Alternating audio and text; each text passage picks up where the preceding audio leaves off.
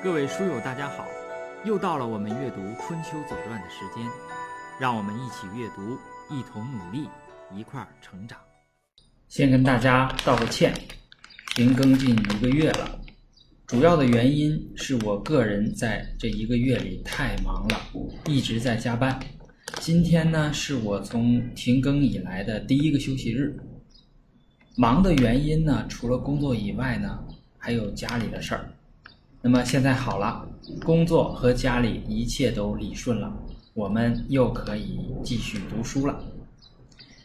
人呐，到了我这个年纪呢，就是这样，无论是在单位或是家里，都是上有老下有小的，时间基本上不受控制，读书基本上是一件比较奢侈的事情了。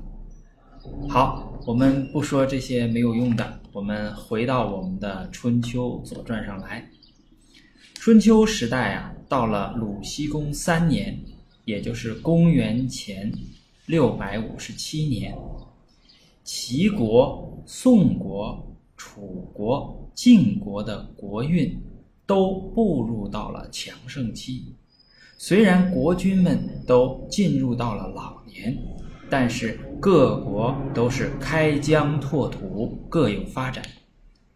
齐桓公呢，他的政策是尊王攘夷，存亡继绝，他成为了天下的霸主。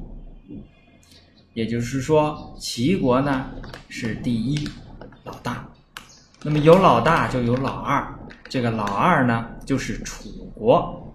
楚国呀，它逐渐的北扩，已经毗邻郑国、陈国，它的势力已经达到了中原地带。那么还有一支力量呢，就是晋国。晋国在晋献公的掌控下，也是大幅的扩张，拿下战略要地的国国。已经指日可待了。好，下面让我们进入到鲁西公三年。